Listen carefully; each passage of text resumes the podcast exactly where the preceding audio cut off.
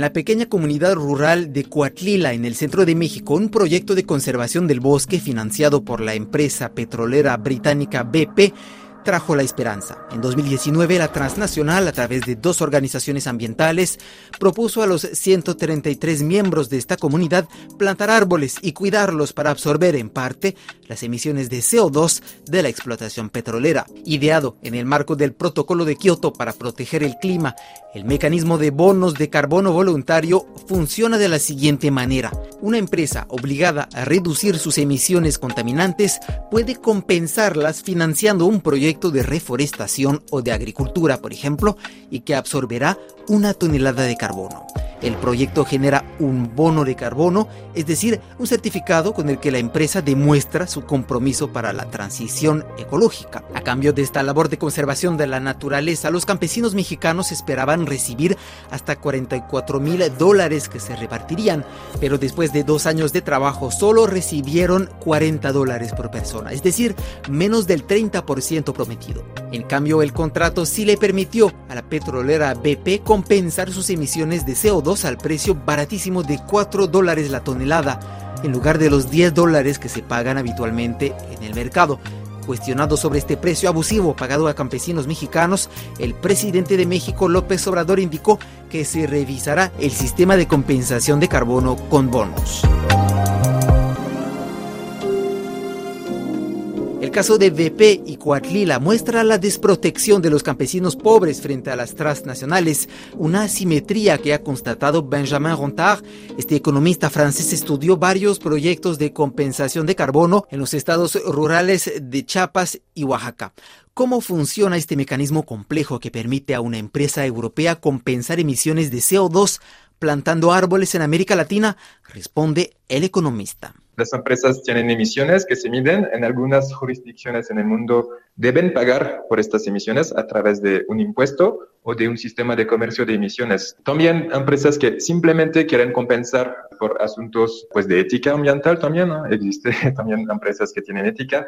En muchos casos, de hecho la mayoría por marketing eh, para tener, se llama un lavado verde entonces, lo que pueden hacer es comprar bonos de carbono. Un bono de carbono es, un papel, un bono, una certificación, digamos, que equivale a una tonelada de carbono capturada en el bosque o evitada también a través de, por ejemplo, este, proyectos de energías limpias, eh, energías renovables que no emiten carbono. Entonces, una tonelada de carbono capturada en el bosque en alguna parte del mundo compensa las emisiones de una tonelada de la empresa. Debe haber una organización ambiental que va a ayudar acompañar la comunidad en el manejo de este proyecto porque es un trámite administrativo bastante complicado, necesita también una parte técnica muy avanzada sobre el cálculo de uh, las emisiones que se van a capturar. Si tomamos el caso entonces de captura de carbono en áreas forestales, se requiere entonces un cálculo sobre cuántas toneladas esta superficie de bosque puede capturar en los 20, 30 próximos años.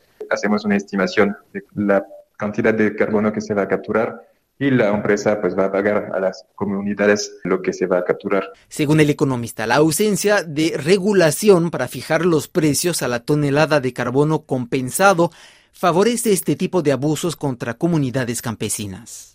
Pues desde el inicio de mi investigación en el tema de los bonos de carbono, ya me daba cuenta que los precios eran muy bajos. Eso representa no solo una falla del sistema de mercado voluntario de los bonos de carbono, sino una falla general de un sistema de mercado libre, sin regulación eh, por una institución uh, supranacional o nacional.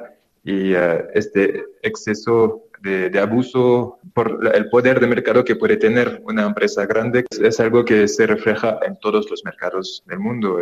Los pagos que resultan de estos programas, bueno, en el caso del mercado voluntario, uh, no tienen un, un, impacto tan significativo en el presupuesto. En Chiapas, uh, por ejemplo, hay el programa Escolelte, que existe, es el más antiguo en el país, existe desde el final de los años 90 y los pagos son muy bajos para estas comunidades y son productores individuales que lo reciben. También este pago muy bajo va a implicar que la, los productores forestales, los campesinos, no tienen tanto incentivo para permanecer en este proyecto y mantener su bosque eh, por décadas. Cuando puedan, uh, van a deforestar y vender, vender pues madera o productos no maderables también, porque también estos programas lo, lo permiten al final del, del, contrato. ¿Y cuál ha sido el impacto medioambiental en México?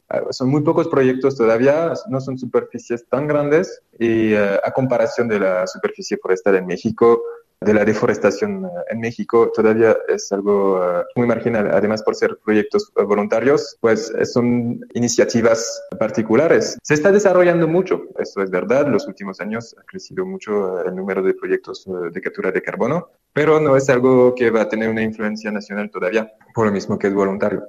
México no es el único país donde ha sido cuestionado el sistema de compensación de CO2 a través de proyectos campesinos. En Colombia, el activista indígena siriano Mateo Estrada, asesor ambiental de la Organización de Pueblos Indígenas de Colombia, OPIAC, denuncia a su vez los contratos abusivos impuestos a ciertas comunidades indígenas. En la época en que llegaron los españoles en América, en 1492, a los indígenas le daban espejito y otra chuchería, y a cambio de eso el indígena le entregaba su collar de oro, le entregaba su vasija de oro, porque él no sabía cuánto valía el oro. Ahorita, muchos siglos después, está pasando lo mismo. A los indígenas le está llevando celulares, tome su motor fuera de borda, tome su panel solar, a cambio de eso firme a 100, a 50, a 30 años el tema de carbón y, entonces están apropiando porque el INE tampoco no sabe cuánto vale una tonelada de carbono equivalente. Por ejemplo, en Colombia, la tonelada de carbono equivalente,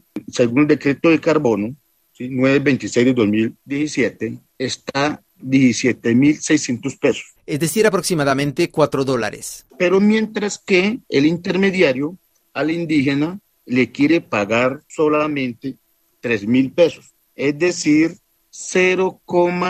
0,80 pesos de dólar o sea, muy por debajo del dólar.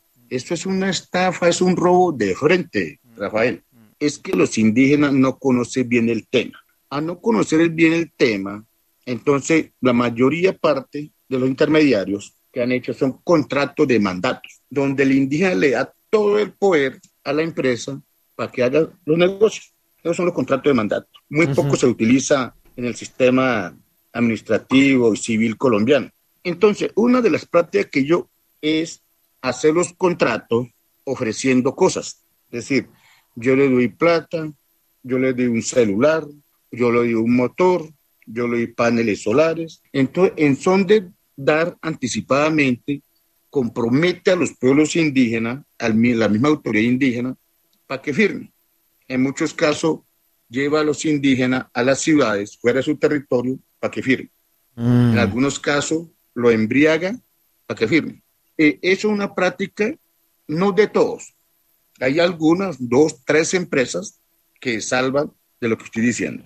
Y fue precisamente lo que pasó con la comunidad indígena Nucac de la Amazonía colombiana, una comunidad vulnerable cuyo líder firmó un contrato desventajoso de compensación de carbono en su territorio por 100 años con una filial de una empresa alemana. En Colombia se contabilizan alrededor de 80 proyectos de compensación de carbono a través de la reforestación, la conservación de bosques o siembra de café, pero algunas de las empresas no siempre llegan con buenas intenciones. Tema de mercado de carbono a través de los bonos es una oportunidad financiera para los pueblos indígenas. Estamos hablando de miles de millones de dólares. Los resguardos de la Amazonía son grandísimos.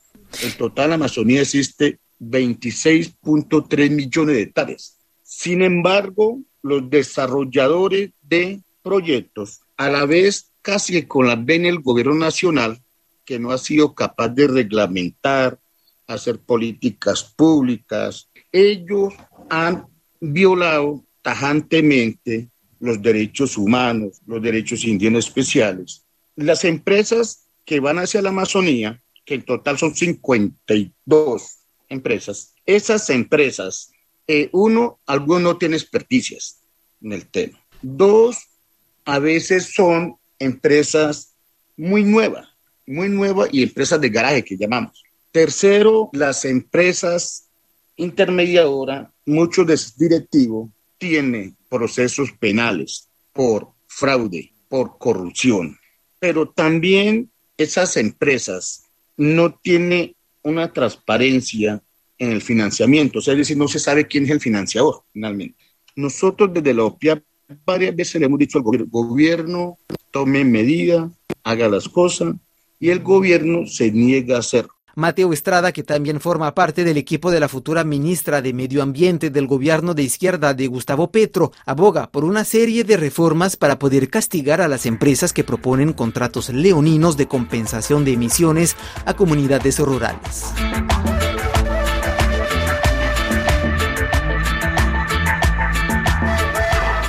En otros casos, en cambio, algunas eh, comunidades bien informadas sí consiguen negociar remuneraciones decentes al vender servicios forestales de compensación de CO2. Campesinos de Chiapas y Oaxaca en el sur de México han logrado vender bonos de compensación de carbono por 9 o 14 dólares la tonelada a través de su cooperativa ICICO. Rosendo Pérez, especialista en ciencias ambientales y responsable de relaciones internacionales de esta organización. A partir del año 2020 nosotros accedemos a un financiamiento este, de USAID y en, con ese financiamiento hemos estado desarrollando, hasta el momento llevamos ya ocho proyectos en una superficie neta ya de 21.229 hectáreas y ese proyecto ha logrado comercializar nada más de 2020 a 2022 274.859 toneladas. Y esto representa para las comunidades ingresos por 3.471.000 dólares para esas ocho comunidades. Estamos hablando de alrededor de 24.000, 25.000 personas, ¿no? Aquí en México, para los que no lo sepan, las comunidades indígenas son dueñas del territorio que habitan. Entonces, en ese sentido, nosotros hemos buscado vender directamente los bonos de carbono a, este, compradores eh, justos, podríamos decirlo así, ¿no? Te puedo comentar que el año pasado vendimos a un precio promedio de 9 dólares con 50 y este año estamos esperando vender a un precio de 14 dólares la, este, la tonelada. Por cuestiones de contratos que hemos firmado, desafortunadamente no te puedo decir quiénes son nuestros compradores finales, pero son en su mayoría empresas de tecnología, empresas de, este, de entretenimiento de Estados Unidos. A cambio de estas tareas de conservación del bosque, ¿qué remuneración reciben los campesinos y cómo esto puede mejorar su calidad de vida? La organización, para, para poder pagar los costos operativos tanto del proyecto como de la misma organización, se queda con el 20% de lo que sean el monto de las ventas anuales. El 80% restante llega directamente a la comunidad en forma de, de dinero. Entonces, el recurso de la venta de los bonos de carbono se destina para actividades en campo, o un porcentaje, perdón, que varía por cada una de las comunidades, y el, el, porcentaje restante se aplica para obras de beneficio social, principalmente en el tema de salud, en el tema de educación, promoción de la cultura en algunas de las comunidades y eh, pues obras este, sociales que hagan falta, ¿no? Por ejemplo, te puedo comentar el caso de eh, San Miguel Maninaltepec. Ellos han decidido con parte del recurso de la venta de los bonos de carbono mejorar su red de agua potable. Además de los riesgos de inequidad en detrimento de campesinos e indígenas, ONGs ambientalistas denuncian el sistema mismo de compensar las emisiones de CO2. En un informe detallado de 48 páginas publicado en 2021, la ONG francesa de lucha contra la pobreza, Comité Católico contra el Hambre, CCFD, estima que es muy hipotético pensar que se pueden compensar millones de toneladas de CO2 emitidas por empresas petroleras sembrando árboles. Denuncian también el riesgo de acaparamiento de tierras comunitarias en detrimento de la soberanía alimentaria. Y recuerdan que la energía más limpia es la que no se produce.